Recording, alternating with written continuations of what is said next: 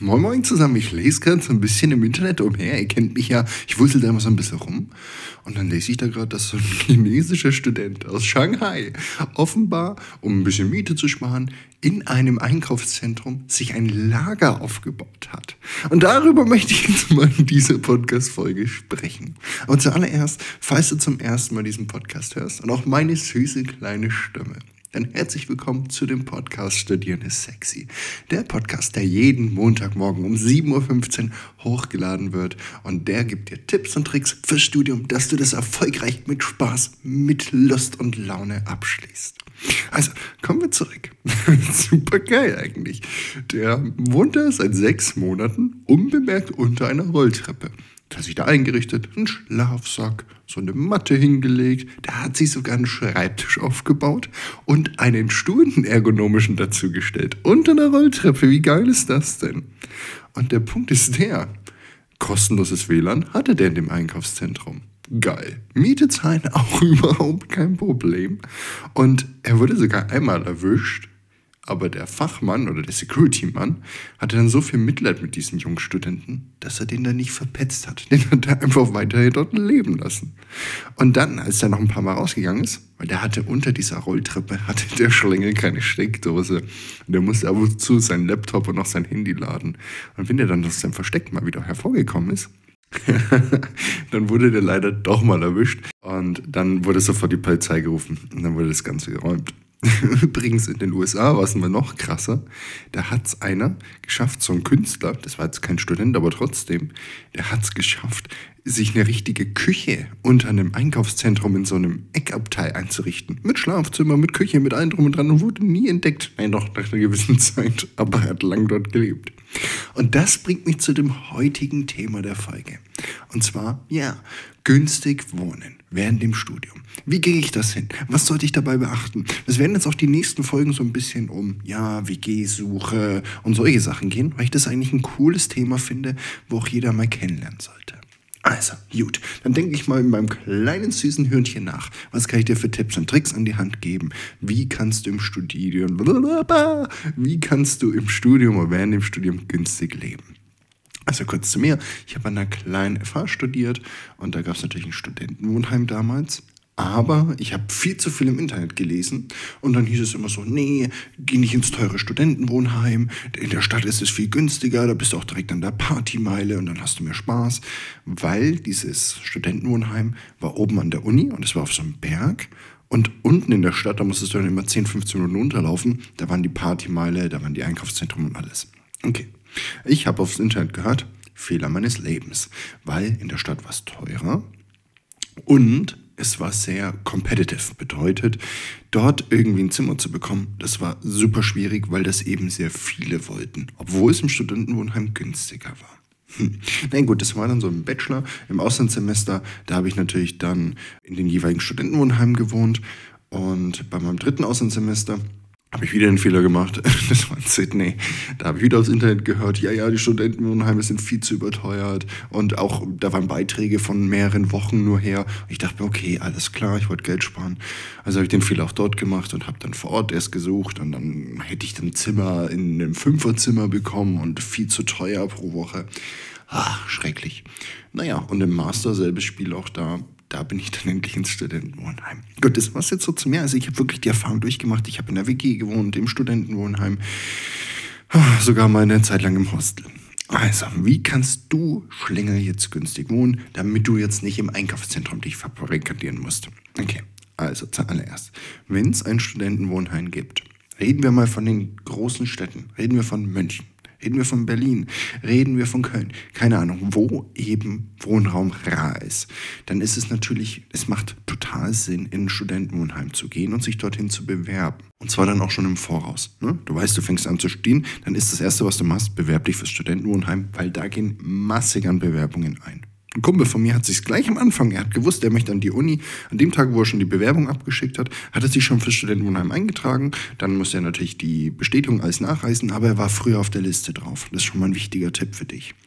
Und trotzdem hat er zwei Semester gewartet und im dritten hat er es dann reingeschafft, weil das halt eben sehr stark umkämpft ist, weil es günstiger Mietraum ist. Es gibt damals so Dreier, Vierer, Fünfer, Sechser, Siebener WGs und dann zahlst du halt nur, boah, ich habe damals 240 gezahlt im Monat mit Strom, mit Internet, allem drum und dran.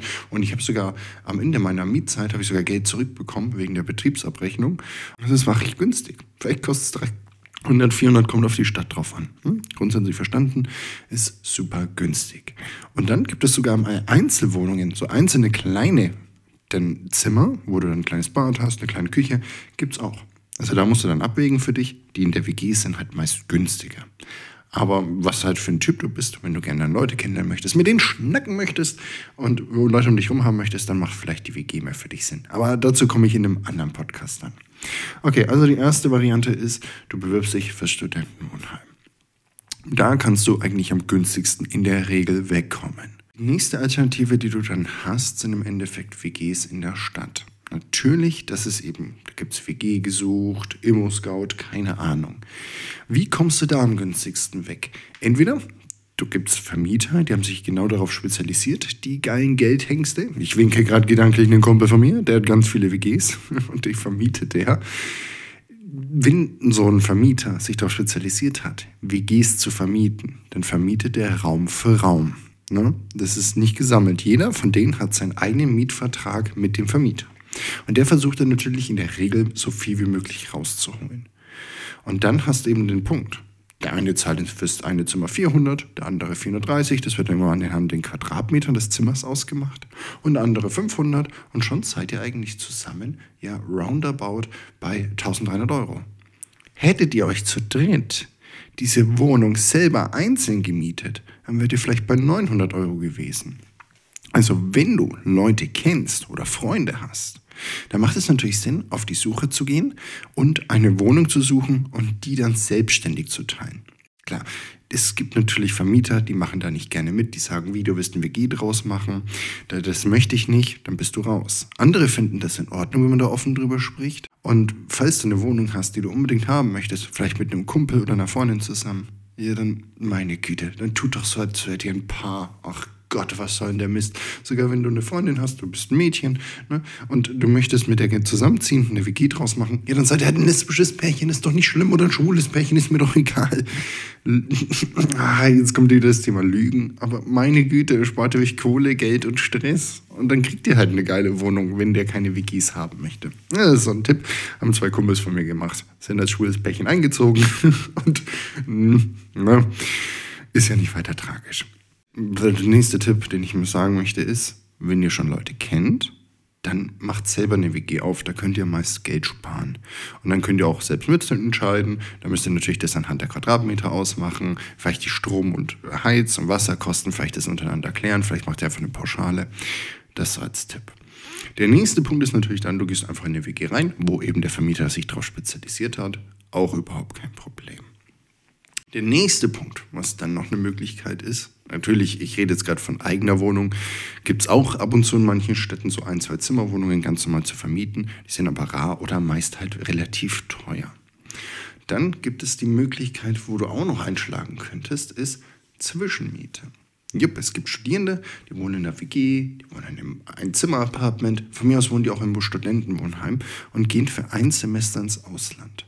Und weil Wohnraum in diesen Warnungsgebieten so rar ist, vermieten das zur Zwischenmiete für ein Semester. Bevor du keinen Wohnplatz findest, ist das auch für ein Semester absolut in Ordnung. Aber die meisten Schlingel da draußen, und vor allem sind es die Betriebswirte, ja, ich habe ein Klischee rausgeballert, ich Alter und ich, die vermieten ihr Wohnzimmer, ihr Wohnzimmer, entschuldige, ihr Apartment teurer unter oder zur Zwischenmiete, als sie eigentlich selbst zahlen. Ne? Also ich habe einen Kumpel gehabt, der hat 270 gezahlt und hat es dann für 400 dann Semester pro Monat weitervermietet. Hat er 130 im Monat eingesteckt. Ne?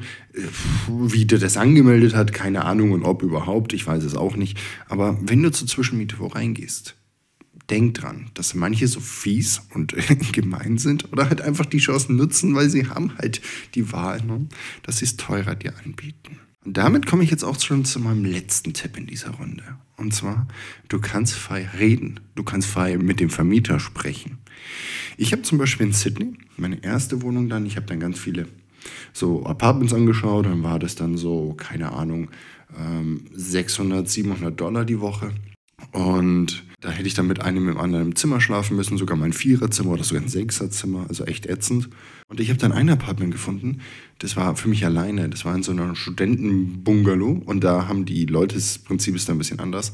Da kaufst du als Privatperson diese Wohnung in diesem Studentenwohnheim und dann vermietest du dir als Renditeobjekt. Und ich habe dann mit der Frau gesprochen, die fand mich sympathisch und habe ich gesagt, hey, ich bin, hab, ich habe ein bisschen gelogen. Ich habe gesagt, ich bin jetzt seit eineinhalb Jahren da und ich würde es gerne durchgehend mieten, hm? weil der Wohnraum war echt knapp. Verhaupt mich nicht, seid jetzt nicht böse auf mich, dass ich gelogen habe. Aber sonst für ein halbes Jahr hätte ich mich nicht genommen. Keine Chance. Da hätte ich nie eine Wohnung gefunden. Ja, und dann habe ich zu ihr gesagt, ich würde es gerne nehmen, das, aber hm, der Preis ist mir zu teuer können wir nicht 30, 40 Euro weniger in Woche machen oder Dollar, dann, dann, dann kann ich es mir leisten. Und dann hat die gesagt, kein Problem, so machen wir es. Also wenn du irgendwo eine Wohnung anfragst, dann kannst du auch in einem Studentenwohnheim, keine Chance, da gibt es feste Regelungen und feste Miete, aber so private Wohnungen kann man wirklich fragen, ob es ein bisschen günstiger wird. Dementsprechend musst du natürlich die Vorteile nennen. Ich bin lange da, ich bin ruhig, ich bin sauber. Von mir aus sagst du, wenn was kaputt ist, ich habe eine Handwerkerausbildung, ich repariere es selber. Das sind alles so Gründe, warum der Vermieter sagt, alles klar, ich spare mir 20 Euro, also ich schenke den 20 Euro im Monat, habe aber dafür die nächsten Jahre meine Ruhe. Der möchte nicht wieder nach einem halben Jahr einen neuen Vermieter suchen müssen. Dann ist er gerne dazu bereit, dem im Preis entgegenzukommen. Aber Risiko ist natürlich, also Fragen kostet nichts. Einfach fragen und dann die Reaktion abwarten. Wenn er natürlich dann sagt, nö, na gut, dann musst du selbst überlegen. Oder manche können sogar schlecht darauf reagieren, wenn du anfängst zu handeln, dass die dann vielleicht sagen, ach, den möchte ich jetzt doch nicht als Vermieter. Aber das kannst du natürlich nur dann machen, wenn du auch wirklich eine Privatperson hast, die das Objekt vermietet, dass du dann fragst. Also du solltest gemerkt haben, es gibt verschiedene Varianten, wie du günstig wohnen kannst. Am besten ist natürlich, und das möchte ich dir jetzt zum Schluss noch mitgeben, du findest eine Unterkunft, wo du dich wohlfühlst. Und nur wenn du dich wohlfühlst, dann macht es auch Spaß zu studieren. Gut, dann wünsche ich dir viel Erfolg bei der Wohnungssuche. Halt Ohren und Nippel steif und dann hören wir uns in der nächsten Runde. Mach's gut.